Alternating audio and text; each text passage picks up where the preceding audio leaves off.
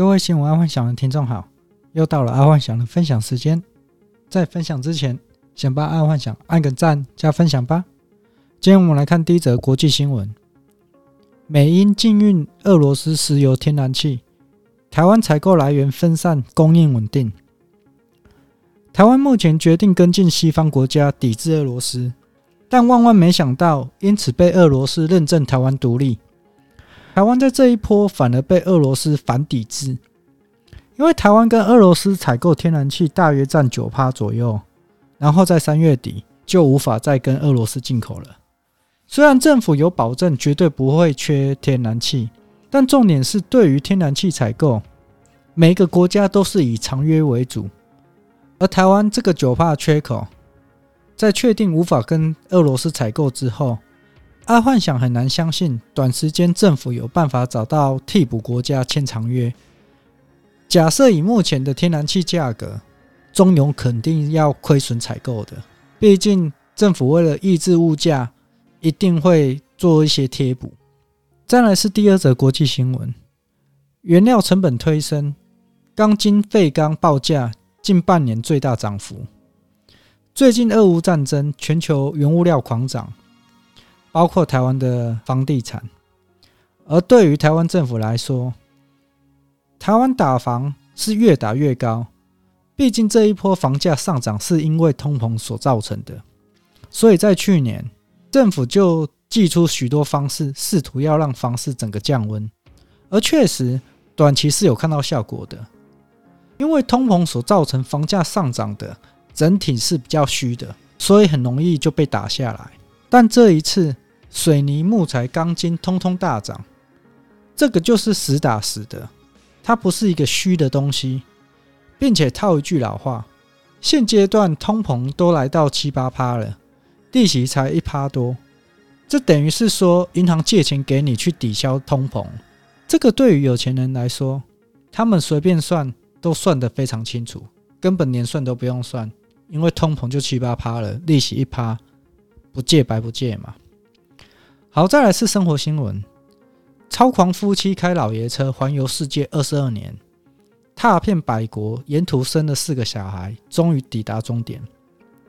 有一对阿根廷的夫妻，他跟他老婆在年轻的时候环游世界二十二年，甚至在这二十二年当中生了四个小孩。这根本是爱幻想小时候梦想中的生活。小时候爱幻想，曾经有想过以环游世界当做职业，但长大后发现这根本是不可能的事情，而且遥不可及。但在这个新闻出来，爱幻想肯定会鼓励爱幻想的小孩勇敢的去追逐梦想，并且现在因为有社交网络的普及，说不定透过社交网络边玩边赚，也是一个非常好的职业。假设听众你们都是九字头，请你好好去体验你的人生，并且在体验人生当中去获取金钱，这应该是在未来最美好的赚钱模式。毕竟现阶段九年级生出社会的薪水肯定是不上不下，那还不如趁年轻好好的去世界闯一闯，其实没什么好输的。那如果真的是要存钱，要免费环游世界的。那就是选择去跑船，跑船是一个累积资本最快的一个模式，但很多的长辈是不能接受与跑船的交往，所以跑船这个行业也只是限于年轻人比较好。毕竟跑船一年大约只有两个月的时间在陆地，这个还蛮痛苦的。假设跑船跟当环游世界的网红，爱幻想会选择当环游世界的网红，这个可能会比较有吸引力。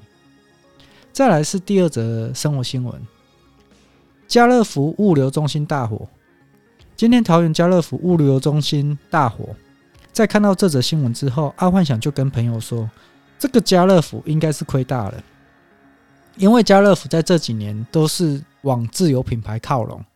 所以在物流中心应该有蛮大一部分是属于家乐福的自有品牌，而其他非家乐福品牌的也一定是保证采购。但那些保证采购的货品，基本上都是毛利很低，所以才能进统仓。不然毛利高，就从工厂出到各店就好，就不需要进统仓了。阿万想就跟朋友聊到，那接下来物价肯定会涨一波，因为家乐福除了要补货自有品牌之外，对于那些进统仓的厂商来讲，家乐福应该会要求他们把产品配送到全台各店。但对于厂商来说，就是因为毛利低又保证采购，当初才进统仓，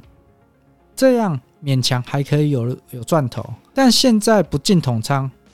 那么价格肯定是不一样。从这里就可以判断，